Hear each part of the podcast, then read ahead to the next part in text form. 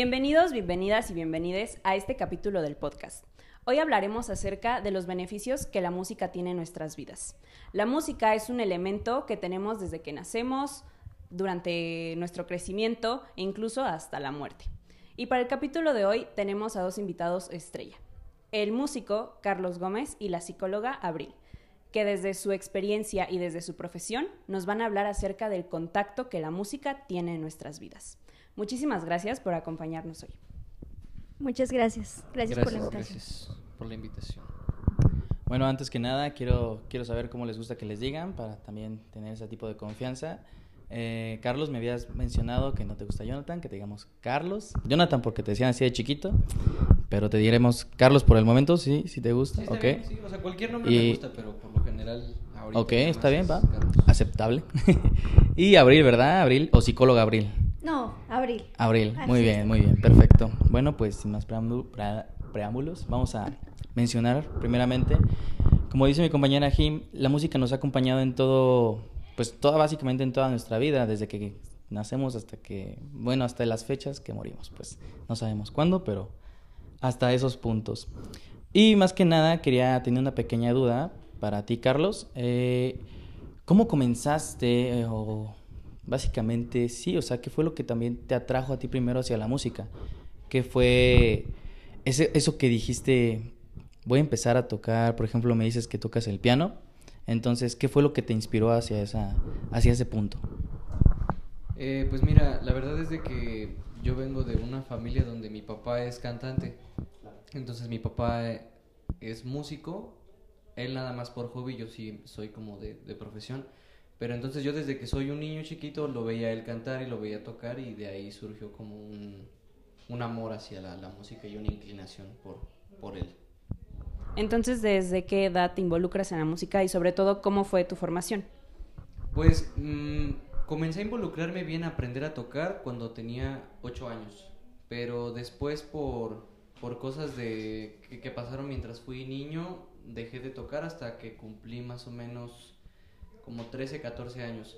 Encontré una, una forma de, de ver el mundo a través de la música y de ahí ya nunca quise dejarlo.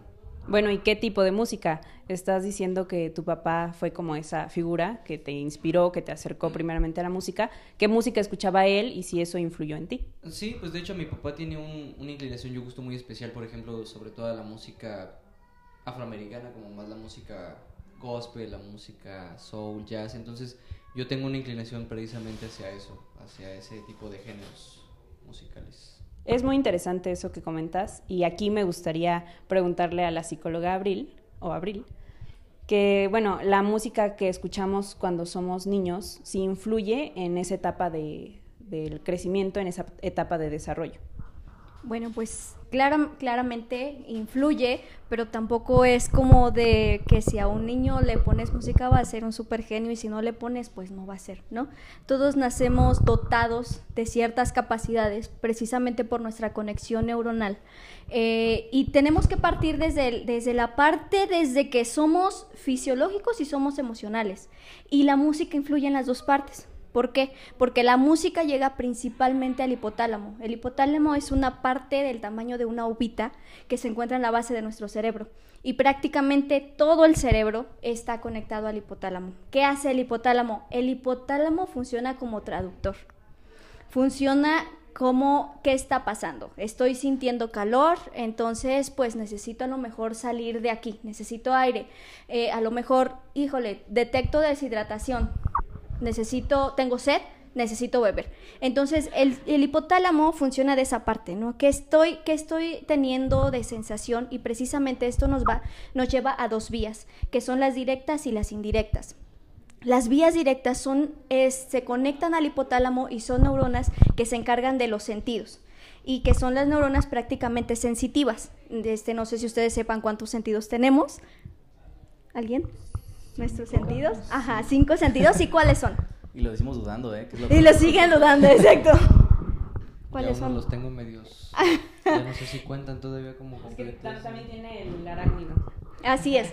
Entonces, si partimos desde eso, la música entra desde nuestros sentidos, ¿no? Desde y el principal, ¿cuál sería? Pues el oído. Entonces, automáticamente el hipotálamo tiene una, una referencia y tiene un y sur y funciona como traductor precisamente de este sentido. ¿Qué estoy escuchando? ¿Qué es lo que está pasando? Estoy escuchando una música eh, fuerte, una música que, que, me provoca excitación y no estamos hablando de, de, de nada sexual, sino precisamente que hace que mi cuerpo tenga alguna emoción o bien triste. Esto en el desarrollo, pues precisamente sí es importante en la música porque la música favorece la conexión neuronal. Si, así como les comento, si el hipotálamo está conectado a todo el cerebro, entonces imagínense si el hipotálamo está, está sufriendo o está teniendo estímulos constantes como la música.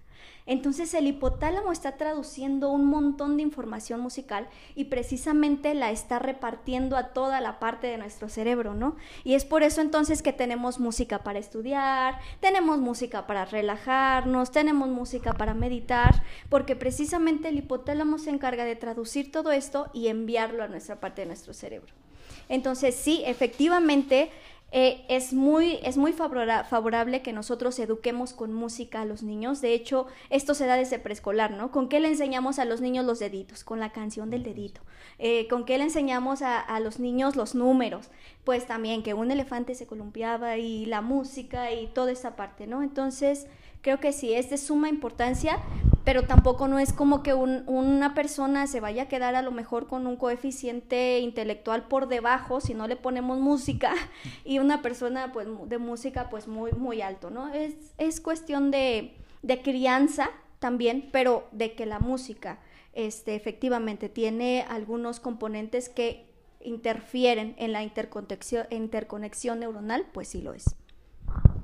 Perfecto, pues como esto, con esto que dice Abril, eh, Carlos, más que nada, por lo que entiendo, fíjate, yo no sabía totalmente todo ese tema, sabía lo minúsculo nada más de que, no sabía que se llamaba hipotálamo, sabía que había algo que hacía que conectara con todo y así. Este, pero bueno, es muy bueno saberlo, de hecho.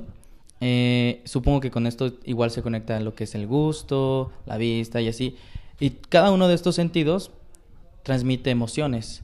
Entonces te quiero preguntar a ti, Carlos, cuando, cuando tocas, bueno, tocas tu propia música, cuando tú la compones, eh, ¿qué emociones sientes? ¿Qué, qué, qué, ¿Qué es lo que sientes o qué es lo que vibra dentro de ti que dices?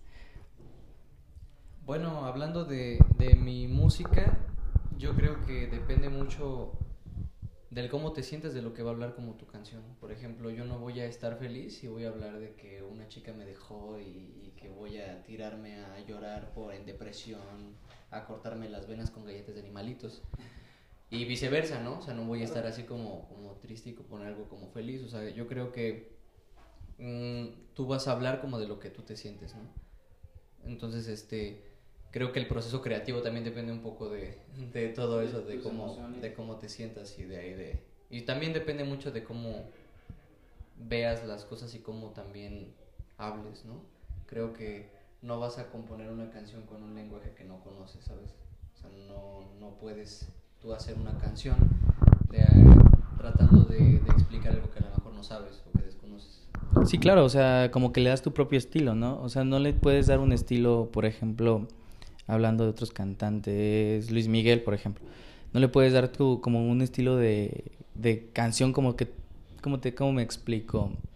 Básicamente como que no lo puedes copiar, sino que tú le das tu propio estilo con los mismos sentimientos que emites de ti mismo y así pues te vas guiando de, básicamente de eso.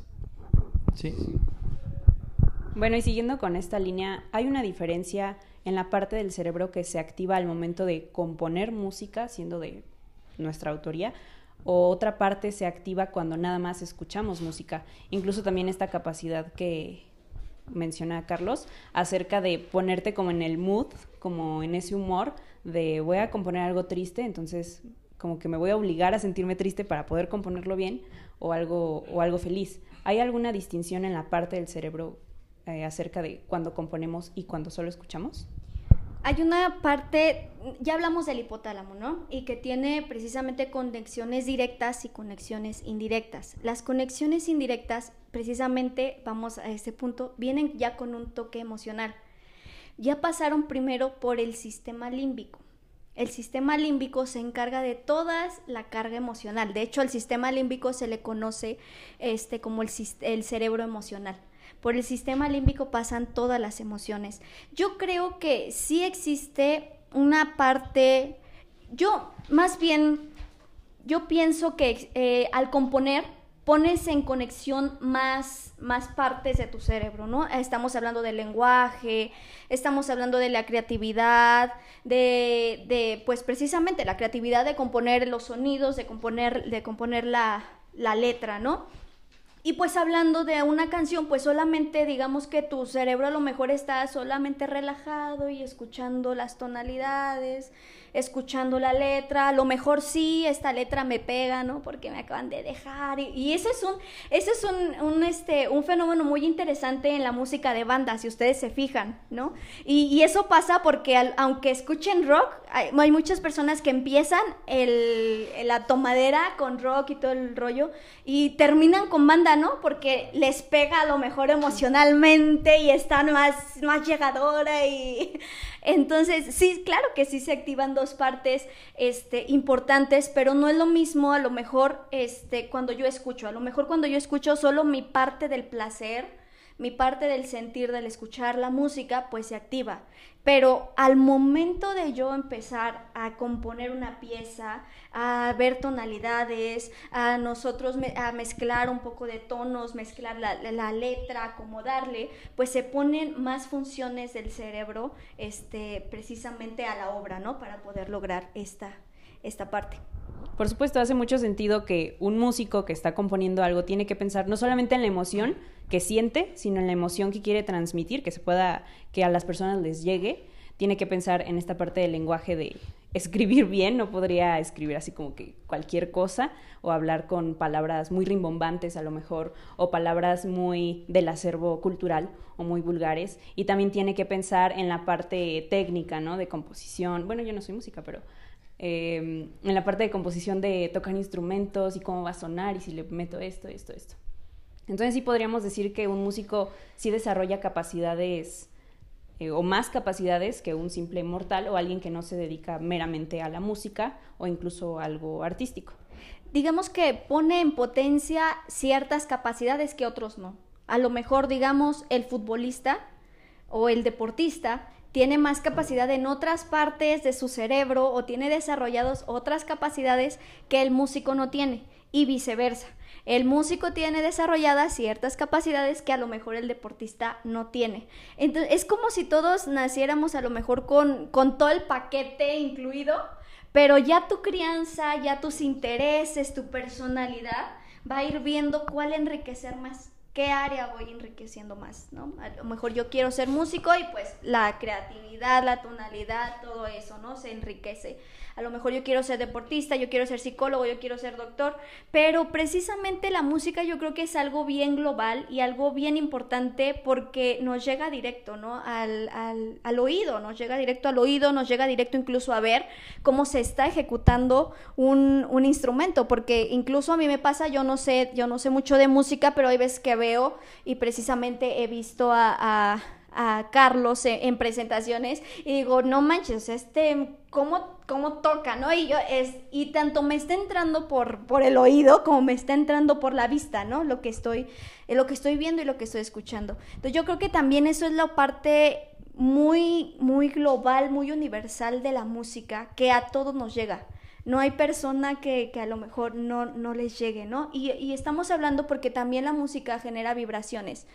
Eh, incluso nosotros cuando estábamos en la carrera hicimos un experimento precisamente con un niño y solamente tenía una batería y tenía un tecladito de juguete y le poníamos diferentes tipos de música y el niño se iba con con diversos, con, ya sea con la batería o con el teclado según, según la clase de música. Pero también existen investigaciones en donde las partículas del agua también vibran con el tipo de música. Entonces yo creo que nadie, nadie somos exentos del placer de la música, tanto de escucharla y pues los músicos no me lo dejarán mentir, tanto como de ejecutarla y crearla. Muy interesante eso que mencionas. Y hablando de ejecutar, pasamos al tema de los instrumentos. Y aquí me dirijo a Carlos preguntándole primeramente qué instrumentos tocas. Eh, Dani mencionó que el piano, pero me imagino que tal vez más instrumentos. ¿Y cuál sientes que es tu fuerte de esos instrumentos? Y si piensas que fue un rollo más por disciplina eh, o sientes que fue así como una habilidad innata de, ay, pues yo facilito, empecé a tocar como un niño genio, o si, o si te costó trabajo y voy a aprender aunque me cueste y tal, tal, tal. Ah, bueno, primero que nada, pues toco varios instrumentos, toco la guitarra, toco el, el, bajo, la batería, el piano y los instrumentos de percusión, ya sean como marimbas o cajones o cosas así. Pero mi fuerte, fuerte en realidad es el piano. Y mi inclinación hacia el piano es un poco curiosa porque cuando yo era niño, yo quería ser baterista, de quería tocar la batería, pero la inclinación que yo tuve fue más hacia el piano porque mi papá tenía en mi casa un teclado, entonces mi papá no tenía una batería a pesar de que yo quería aprender, pero pues estaba muy chico, tenía yo como 8 o 9 años cuando yo quería ser baterista y cuando después retomo la música como a los 13 o 14 años encontré una forma de de, ver al mundo distinto por medio de tocar el piano. Entonces, en el momento en el que yo encontré una forma de, de desahogar como las cosas que uno tiene por medio del piano, fue cuando ya de ahí decidí enfocarme en, en ese instrumento. Pues. Bueno, pues muy yo también quise, quería tocar la batería cuando era chiquito, pero y el violín, pero no toqué ninguno de los dos. este pero me gusta también la música mucho. bueno, aquí otra pregunta para Abril. Eh, ya hablamos de, de, lo que causa la música y de lo que se siente tocar un instrumento que es diferente, como tú lo mencionas. Ahora, tengo otra pequeña duda. Tocar un instrumento para un adulto que apenas, o sea, ya está grande y está tocando un instrumento a su edad mayor, ¿es diferente a un niño que va empezando y qué beneficios tiene en dado caso, si aprendes de ya de grande o si aprendes de chiquito como vas creciendo. Claro, claro, eh, es totalmente diferente porque dentro de, nuestra etapa de desarrollo, nosotros a cierta edad sufrimos cierta pérdida neuronal. Entonces no es lo mismo que un pequeño que tiene toda la cantidad de neuronas que viene con el paquete, por así decirlo. Acelerado y todo. Ajá, y que tiene íntegras sus neuronas, pues las toque a que alguna persona que ya sufrió pérdida neuronal, que múltiples este, situaciones han pasado en su vida, eh, hablemos de accidentes, a lo mejor que son los como los que provocan más, más este, pérdida neuronal, adicciones, pues obviamente es difícil, obviamente no es mismo el aprendizaje y, y, lo podemos ver no solo en la música, en cualquier, en cualquier situación, ¿no? A lo mejor yo ya a mis treinta y tantos años decido aprender y obviamente me va a costar más que a un niño, ¿no? Pero por toda esta cuestión ya del desarrollo que yo ya llevo, o bien que yo ya tengo otros aprendizajes que adquirí y que les doy también otra importancia que a la música. Y sí, es, es muy benéfico. Eh, de hecho, existe terapia este, enfocado en la música a personas que sufren ansiedad, personas que sufren estrés, este, niños de educación especial, porque precisamente también una, una parte muy importante de la música es que la música como genera placer en el cuerpo o en el cerebro, es, se, se libera la dopamina. ¿No? Entonces, digamos que, que, hay personas que se dopan a lo mejor con música, ¿no? Entonces, y la dopamina efectivamente eh, reduce niveles de tristeza, reduce niveles de estrés, reduce niveles de ansiedad. Entonces, obviamente, es, es, es como una medicina que entra por nuestros sentidos, ¿no? Claro, claro. Bueno, y yéndonos a temas un poquito más controversiales, y la pregunta del momento, hablar acerca del género urbano. Aquí vamos a intentar generar una especie de mini debate o una mesa redonda con diferentes posturas, teniendo en cuenta pues nuestro invitado, Carlos, y a mis amigos y compañeros que también se dedican a la música, como Yair y Dani, y los simples oyentes y admiradores de la música, como somos Aldo y yo. Y la pregunta es, ¿qué opinamos acerca del género urbano? También eh, ver esta parte a lo mejor del beneficio de la música urbana en la parte psicológica. También tomar en cuenta que los músicos aquí presentes se dedican a diferentes géneros. Por ejemplo, Carlos es más funk, Yair un poco más rock, Dani rancheras. ¿O qué, Dani? Rancheras y baladas, mariachi. Todo mexicano. Elevation Worship. Y por ejemplo, Aldo es muy admirador del género urbano y reggaetón, entonces también conocer Nada más una preguntita. Para ti, ¿qué es el género urbano? O sea, ¿a qué te refieres con género urbano? género urbano, eh, lo que está en tendencia ahorita, un poco más entre reggaetón, trap, eh, siguiendo eso. Ah, ok. ¿Sí? Sí, está bien. Por ejemplo, para ti, ¿qué es el género urbano? Puede ser Ah, diferente. Lo que pasa es de que, bueno, eh, cuando a mí me, me mencionas algo diciéndolo urbano, mucha gente va a confundirlo con lo que conoce las personas como el rock urbano. Lo que pasa es de que el género urbano viene de todos aquellos del género rupestre. Claro. ¿Qué es el género rupestre? El género rupestre es, es como un blues, pero muy mexicano. Ok. O sea, por ejemplo, todas las canciones del Tri, las canciones del Aragán, todo ese tipo de música se le conoce como el género urbano. Si se dan cuenta, es, es música, no sé si la, alguna vez la han escuchado. O sea, No, sí, dice, claro, claro. "Ey, so fácil", o, o cosas, canciones así. Eso lo conocen como el género urbano. Entonces, por eso, por eso te preguntaba, porque, porque si, si generalizas como género urbano, o sea, 35 mil rockeros de 45 años te van a decir, ah, sí, el urbano me encanta el tri. Y ponen reggaetón y es... pensando que es Bad Bunny, ¿no? El, el urbano. Bueno, no hablar de viejitos rockeros, sino de la chaviza, lo que escucha más en tendencia y Ah, lo que está, digamos, hasta más eh, comercializado, más Sí, ya, ese tipo. entiendo, entiendo. Tú, por ejemplo, ¿cómo verías o qué nombre le pondrías a este tipo de género ahora en este... Bueno, de lo... ¿Cómo, cómo dices? ¿Cómo? Eh, bueno, acerca del reggaetón, o sea, ¿qué opinas acerca de la tendencia que hay? Más que nada, ¿qué nombre le pondrías? ¿Así como lo nuevo o...? Le diría reggaetón del nuevo, porque el reggaetón existe desde como de los 2000 para acá, pero el reggaetón viejito, pues la verdad a mí me gustaba. Es mucho más mejor. Era un está poco mucho más mejor. decente. Claro, claro, de hecho, vamos, vamos un poquito para allá, iniciando pues por la, la opinión de mi amigo Yair. Si gustas, pásale amigo, para, para ver, saber tu opinión. Sí, igual es como comenta acá Carlos, eh, me robaste mi guion porque yo tenía preparado diciendo que en los 2000 comenzaron, donde comenzó a pegar, ¿no? Porque el género del reggaetón, pues sabemos que, que es una fusión entre el hip hop y el reggae, o sea, el hip hop estadounidense y el reggae jamaiquino, ¿no? Entonces, pero lo que, en, en mi opinión, yo podría decir, a mí no me gusta el reggaetón, ¿por qué? El actual. El actual, sí, el actual, sí, el actual porque, porque hablando de, por ejemplo, del reggaetón que comenzó en los 2000, por ejemplo, Don Omar, Daddy Yankee, pues había reggaetón romántico, ¿no?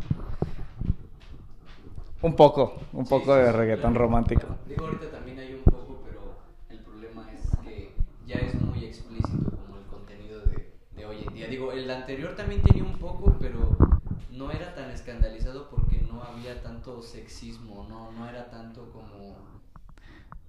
Sí, o sea, estar este a, a- estar objetivizando pues al, específicamente como a las mujeres o algo así. Digo, y eso es horrible, por cierto. Sí, exact- exactamente, es, a ese punto yo quería llegar en el aspecto de que, por ejemplo, en los 2000 pues no era, el sexo no se hablaba tan abiertamente como en estos tiempos, ¿no? Eh, el sexo todavía, en, yo creo que en los 2000 bueno, yo estaba un poquito más pequeño, este, no se hablaba mucho del sexo, ¿por qué? Porque era, ¡ah, el sexo, tápate los oídos! Eh, o en estos casos, ya en esos tiempos, ya no es un tabú hablar sobre el sexo, o sea, o sobre hablar sobre las partes íntimas de un hombre y de una mujer.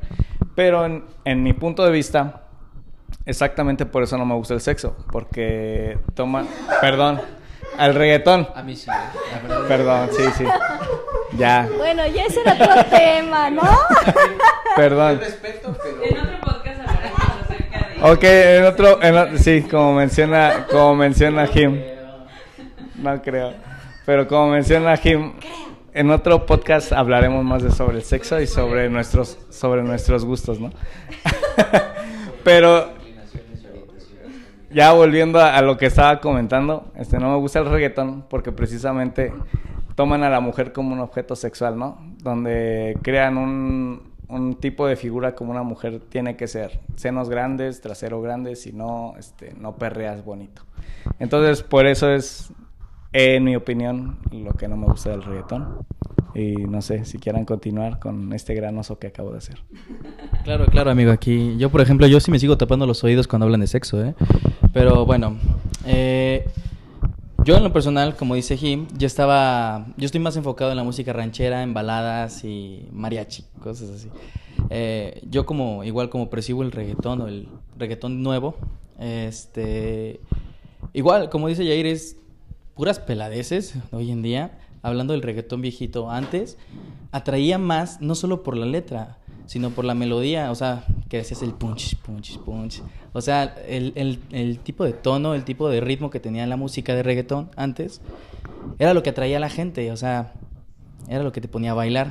Pero ahora es lo, como dice Jair, la letra. Y esto puede que influya o no influya a bien o a mal a, la, a las generaciones de ahora. Básicamente porque... ¿Qué, es, quién, qué, qué etapa, bueno, qué niños, bueno, niños escuchan más esta, esta tipo, estos tipos de canciones.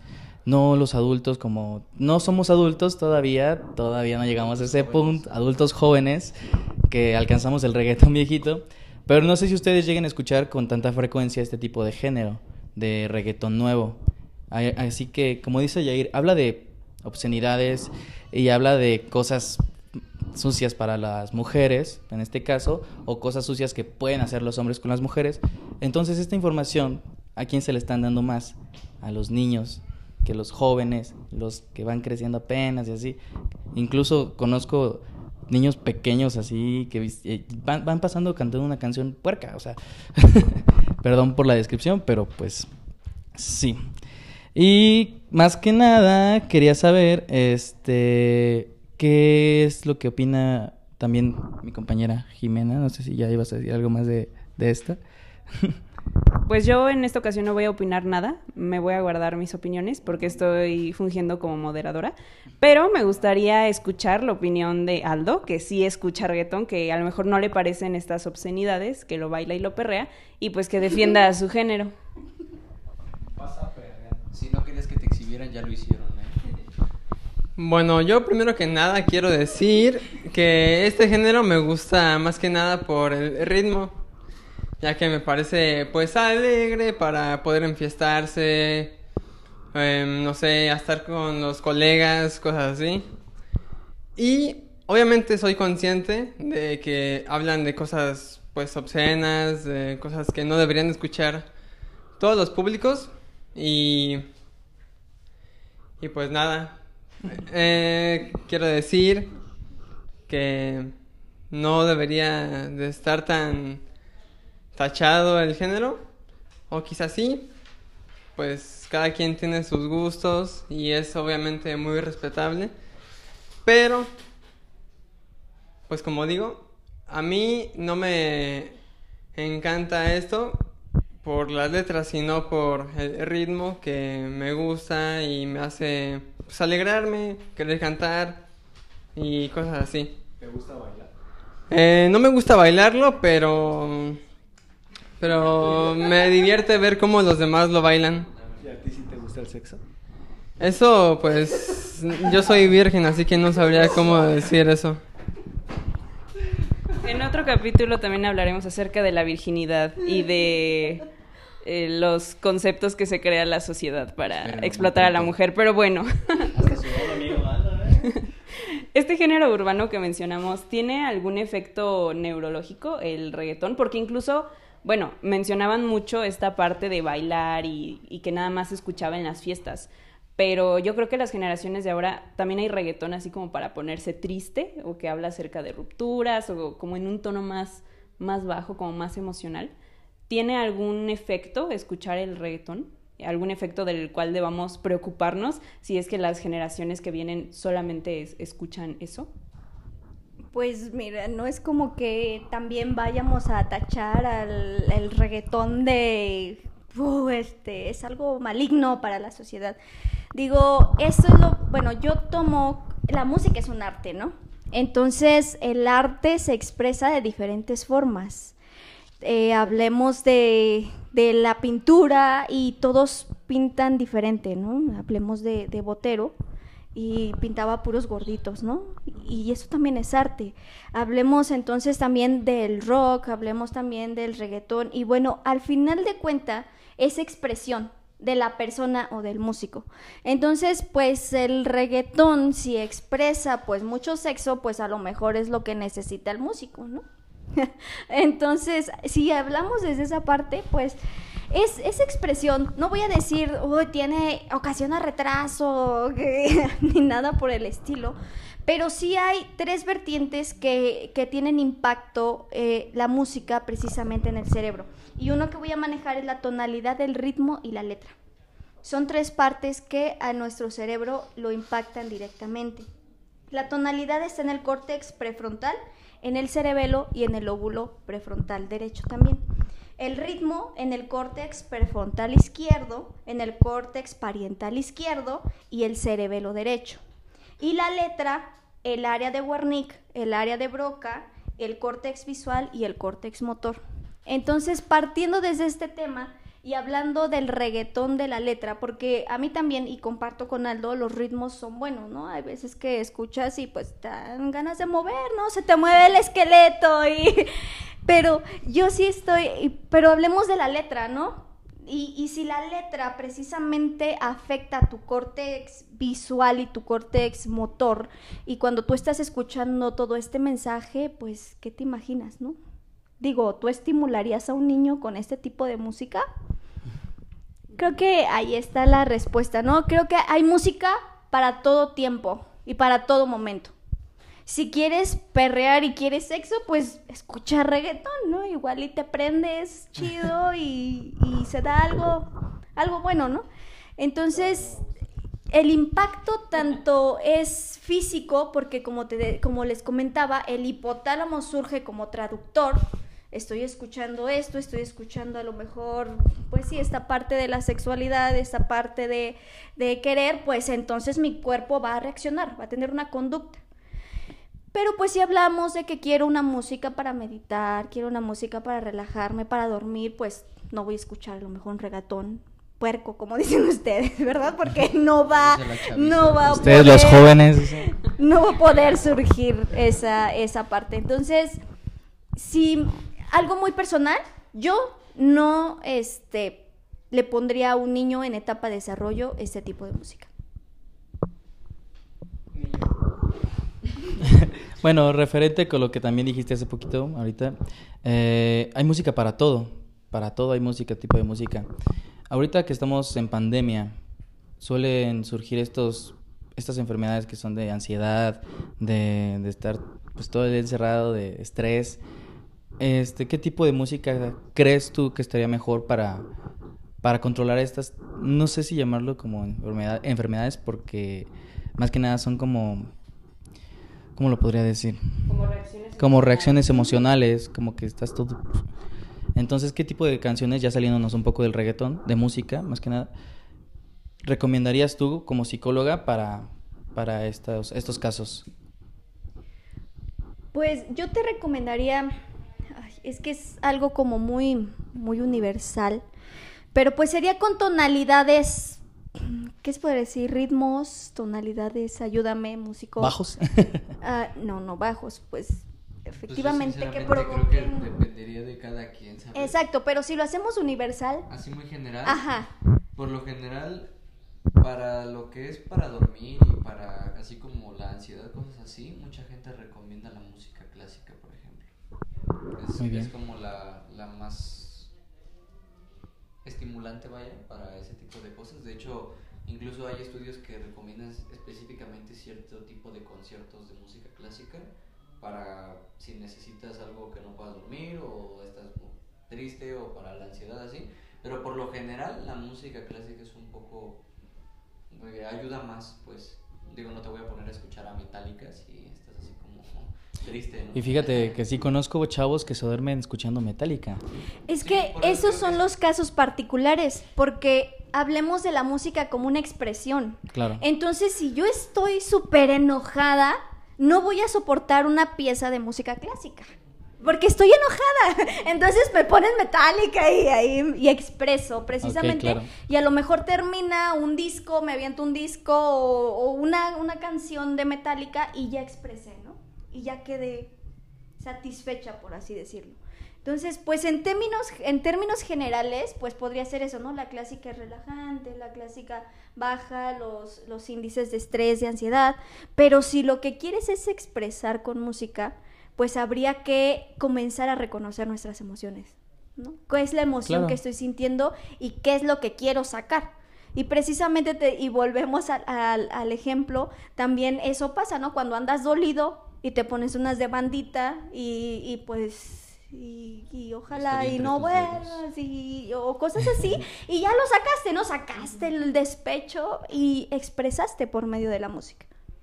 Muy bien. ¿Quieres mencionar algo más? No. Muy bien. Muy bien. este, de hecho me puse a pensar un poco en lo que habían dicho. Eh, por eso recomiendan mucho Mozart para los bebés, porque todavía no saben, como dice Abril, sus emociones. Está en música clásica. Entonces están así como que, que los tranquiliza. Yo no he visto exactamente estimulación temprana. estimulación temprana. Muy bien. Yo no sabía exactamente o no he visto el, el experimento con los bebés, pero pues dicen. Y es muy reconocido eso. Ok, no, sí. Siguiente pregunta. Siguiente pregunta. Este, hacemos un podcast acerca de la decisión de ser o no ser padre. Y detrás de... Si lo vas a estimular con reggaetón, no tengas. Y también vamos a hacer un podcast de cómo sostengas un micrófono. Por favor, no agarres aquí. Por favor, si no, no te vas a escuchar. En este momento vamos a poner metálica para que Abril pueda Sí, expresar pueda. su enojo hacia Carlos. Bueno, pues hemos estado hablando un poco de todo esto de la música y así. Este, y como mencionamos, que fue lo que nos atrajo igual, Carlos, esta pregunta va para ti. Eh, ¿De qué, instrumento preferiste cuando eras chico y así, por cuál te fuiste? Igual queríamos saber, creo que ya lo habías mencionado, pero no lo mencionaste a grandes rasgos, de quién fue tu, tu tutor o quién fue con el- en el que te guiaste para, para que te gustara la música o fue, fue en ti mismo o fue exactamente o te guiaste como en alguien, básicamente. Pues realmente mi, mi figura modelo que, que tuve desde niño fue mi, mi papá. Mi papá fue el que me, me impulsó aparte, porque creo en lo personal que a veces los padres siempre van a decir así como de sí es mi niño y sí él puede conquistar el mundo si quiere y lo que sea.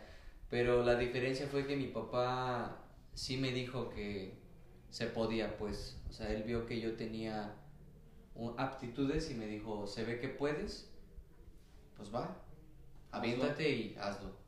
Entonces, de ahí fue que, que comencé. Ya cuando fui un poco más grande, eh, tuve la oportunidad de entrar al conservatorio de música y ya de ahí este, fue como mi prueba también, ¿no? Para, porque realmente el conservatorio es el primer año, que es como lo que conocemos como el propedéutico, es un es una prueba para ver si realmente tienes aptitudes para lo que puede venir en- dentro de la carrera, ¿no?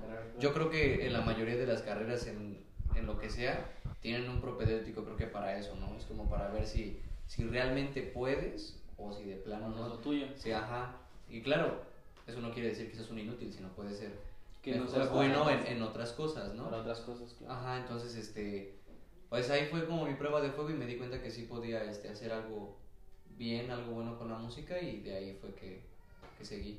Pero mi modelo siempre fue mi, mi papá. El que te guió, muy bien. Y hablando de algún referente musical, celebridad, alguien que digas, ah, yo quiero tocar el piano como él, o... Pues fíjate que no tocar el piano. Eh, de hecho, yo lo que siempre he buscado es hacer música con que ayude como a la gente. ¿Sabes? O sea, a mí me gusta mucho el jazz, me gusta más el, el funk, el soul y todo eso. Pero los géneros en los que yo me, me muevo es precisamente para siempre hacer algo con lo que la gente se pueda sentir identificado. Dicen, a lo mejor no me gusta esta canción de funky que dice que me voy de fiesta, pero me gusta la otra melosa que dice que me gusta ir a tomar un café contigo y caminar de la mano bajo la lluvia mientras te digo que te quiero, ¿no? ¿Me explico? O sea, más que nada mi enfoque musical es, es eso. O sea, yo quiero hacer, yo hago música para que la gente se identifique en caso de que algún momento la necesite para dedicársela a alguien o, o para escuchar algo. ¿Me, ¿Me, explico? Ese es como, como mi plan. Entonces, ¿no tienes un referente musical o alguien a quien tú admiraras? Eh, me refiero a alguna celebridad. Mm, pues celebridades que yo admiro son los jazzistas que siempre fueron como precursores de, de géneros musicales. Por ejemplo, Charlie Parker, fue el precursor de la música del bebop, de, del jazz. John Coltrane, que fue uno de los más importantes también que transformaron el jazz de ser una música eh, solamente de estar tocando, la volvieron con letra, la volvieron más tranquila. Ellos iniciaron las baladas de jazz. Ella Fitzgerald con la música de blues. Todos ellos que, que transformaron, porque la raíz de toda la música afroamericana siempre fue externar sus sentimientos que tuvieron ellos a base de la esclavitud que vivieron. Por ejemplo, o sea, después de estar recogiendo algodón y de estar en, los sembradíos, ellos cantaban y hay canciones que cantaban ellos que eran tristes, que reflejaban el hecho de que ellos se la pasaban trabajando para y no entendían el por qué ellos siempre fueron clasificados como, como algo que no eran, ¿saben? O sea, como animales salvajes, como algo. Sí, claro. O sea, entonces, por eso existe el género, por ejemplo, del blues. El blues quiere decir tristeza para ellos. O sea, si tú a un afroamericano le preguntas qué es el blues, ellos te van a decir que eso significa tristeza. Y si buscas la música de blues, toda la música de blues por lo general es triste. Las letras de blues son tristes. Pero también, por ejemplo, el género del gospel habla de cuán agradecidos estaban con agradecido con el de arriba, pero el de arriba, de, de, por qué, de que gracias a él ellos dejaron como la esclavitud y, y, expresaban eso, ¿no? Entonces, para ellos siempre fue, bueno, como él es la base de todo esto, ¿no? Es expresión y es este un sentimiento que, que, ellos van expresando conforme al paso de, pero, tiempo, de, del tiempo. Pero nunca tuviste así como una fijación obsesiva oh, con alguna celebridad. Pues así obsesiva, obsesiva, no, no, no. Así obsesiva, obsesiva, no. Yo, lo que pasa es de que creo que la fijación obsesiva es para muchos un, un modelo para no rendirte en lo que haces, pero para otros también puede ser un, una etapa de, de, de lo tuyo. Pues, o sea, por ejemplo yo cuando empecé a aprender a tocar, por ejemplo, yo me emocionaba mucho o, o me, me, alucinaba mucho cuando estaban los pianistas como Richard Kleiderman, como Raúl Di Blasio, que solo tienen como una canción y es como su hit, pero conforme vas explorando todo lo demás, te das cuenta que ellos solamente son un escalón de todo lo que puedes hacer y todo lo que puede haber en géneros, estilos, recursos para tocar, etcétera. Entonces, cuando descubrí que había todavía mucho más, dejé de obsesionarme con uno y quería aprender de todos para yo hacer lo mío. Bueno, en este caso tú tuviste como una connotación positiva al tener varios referentes, pero yo insistía tanto en la pregunta para escarbar su ser y a ver si nos salía como con una fijación con un artista, porque le quería preguntar a Abril que um, hay eh, jóvenes que a lo mejor sí se pueden obsesionar muchísimo con algún artista, celebridad, algún referente musical, en este caso hablando, y que les pudiera ocasionar algún trastorno o algo negativo en su vida. En este caso con Carlos, pues fue algo positivo porque dijo, ah, este hace esto, yo puedo hacerlo mejor, o puedo hacer esto, o le intento acá y acá. Pero ¿qué pasa o, o qué puede provocar tener una fijación obsesiva? Bueno, aquí ya entramos a un tema distinto, ¿no? Que son las fijaciones y sí, y exacto, muy rudo, como lo dice Carlos. Yo creo que las fijaciones con los, con los artistas nace de las necesidades que tenemos y que ellos, de alguna forma, dentro de su rol artístico, las ven satisfechas o satisfizas. Entonces, yo creo que quien se, quien se fija o quien tiene un muy, no, no, es que no sé si sea la palabra correcta fijación, o tiene una gran admiración por un artista y que lo sigue, precisamente es porque su personalidad se está proyectando en el artista. Eh, y no hablo tanto musicalmente, porque estamos hablando que no todos somos músicos, ¿no? Y no todos sabemos de esta parte de que él toca así, toca así, y, y etcétera Entonces, si no estamos hablando de la personalidad del artista, ¿no? A lo mejor, uy, ella, ella me gusta porque es súper rebelde, o no, porque es su estilo, su forma de vestir, su forma, su comportamiento, inclusive ante los medios, sus escándalos, pues a lo mejor dan una parte que yo quisiera, ¿no? Tener o que esa parte yo quisiera desenvolverla en algún momento de mi vida. Entonces, yo siento que tiene que ver con la personalidad de cada persona y cómo te estás reflejando en el artista que estás siguiendo o que, o que te acapara tanta, tanta atención. Claro, sí, y más ahora en redes sociales, ¿no? Que podemos ver la vida de todos. A lo mejor no tanto como antes, que solo mostraron una parte en, televisión, algún chisme con Pati Chapoy o algo así. Pero ya ahorita puedes entrar a su Instagram y revisar y revisar. Sí, y, si te fijas, no solamente te enfocas en su carrera musical, ¿no? Sino que ya está haciendo esta otra parte. Híjole, ya tiene un escándalo que pasó esto, que pasó lo otro, y entonces te empiezas a meter en una vida y en, en un rol como de fantasía, porque al final de cuentas no sabemos si es realmente la vida del artista, ¿no? Claro, así Pero tú entraste ya, ya entraste en ese rol, en esa historia, y que hay algo de ti que encaja, o que tú quisieras que encajara, ¿no? Tú quieres ser rockstar en un yate, así con con, muchas copas de vino. Justo eso, es que ya no es solamente enfocarnos en el talento, sino quiero su ropa y quiero su pareja y quiero que su cabello y quiero tener su nariz y entonces también empiezan todos estos como trastornos, ¿no? De, bueno, también como falta de autoestima, creo yo, de empezar a querer parecerse a la otra persona. Sí, te digo, es un, es un tema como muy espinoso eh, esta parte y si nos pusiéramos también nosotros como a, a, a escarbarnos nosotros mismos, a, autoanalizarnos, ay, pues qué, ¿Qué querré de este artista que admiro tanto? Digo, nadie es capaz de ver sus propios demonios, ¿no? Vemos los demonios en el otro, pero ver nuestros propios demonios es todo un reto y que muchas personas pues no alcanzamos, no alcanzamos a ver, ¿no? Y hablamos de demonios, no, exactamente, aceptar, ¿no? Para eso, primero verlos y después aceptar y creo que mm, no, hay, no hay persona que ha llegado a esa parte. Entonces, sí, no tanto que ver fijación, ni, tanto como autoestima, como tal el concepto, pero sí esa parte de que estoy reflejando o este artista que me está reflejando a mí para yo poder pues seguirlo o admirarlo, admirarlo tanto. Y obviamente que va a haber repercusiones conductuales. Ah, pues me gustó cómo se cortó el cabello, pues yo también me lo voy a cortar así. Me gustó cómo se pintó el cabello, me gustó cómo viste, me gustó esto. Y empezamos a optar conductas precisamente de las otras personas, porque al final de cuentas también somos espejos. ¿no? Me veo en el otro, cómo me estoy viendo en este artista. ¿Qué puedo tener de él? Pues el corte de cabello, la vestimenta, el estilo. Incluso hasta se operan, se han operado. Así es, ahí sí entonces ya entraríamos precisamente en un trastorno, ¿no? Y a lo mejor hasta de personalidad. Ya en las personas que se empiezan a operar para parecerse a su artista favorito, pues ahí sí ya entramos como otro rubro de salud mental. Ahí sí ya entraríamos más de fondo. Bueno, y antes de desviarnos tanto a esa parte de la salud mental, pues dejarlos con esa reflexión acerca de qué estamos queriendo parecernos, esta parte de, del reflejarnos en otras personas. Y pues muchísimas gracias, Carlos, por tu tiempo, por la disposición que tuviste a contestar nuestras preguntas y a conversar con nosotros.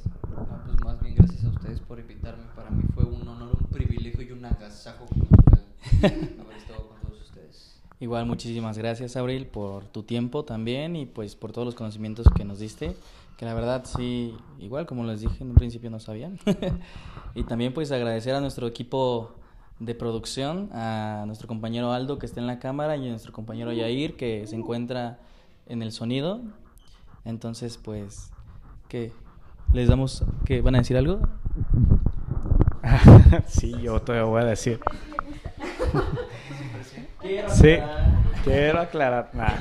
Sí, agradecerles por su tiempo, por su tiempo, compañeros, eh, por tu apoyo y agradecerle a todos nuestros escuchas que están ahí en su casita escuchándonos. Este, esperemos que esta información les sea de mucha ayuda y que los inspire a lo mejor a aprender un instrumento, a tratar de componer música y también para que pues analicemos el tipo de música que escuchamos, ¿no? Claro, claro. Claro. eso sería todo. Eh, y este espacio me gustaría que, que lo tomara eh, Jonathan, Carlos, para que promociones tu, tu nuevo sencillo y dónde te podemos escuchar. Bueno, más que nada, este, yo tengo un proyecto llamado Funky Jimbo. Ya estamos en todas las plataformas digitales, ya estamos en Spotify, en iTunes. Ahí tenemos nuestro primer sencillo. Próximamente estaremos subiendo todo el álbum que, que resta. Vamos ahorita para nuestro segundo single. Espero ya próximamente, pero pueden buscarnos ahí. Este, estamos también en Instagram como Funky Jimbo Oficial y en Facebook y en Xvideos y en todos lados, en todas las plataformas digitales. Así que pueden buscarnos. Funky Jimbo, muchísimas gracias. Gracias.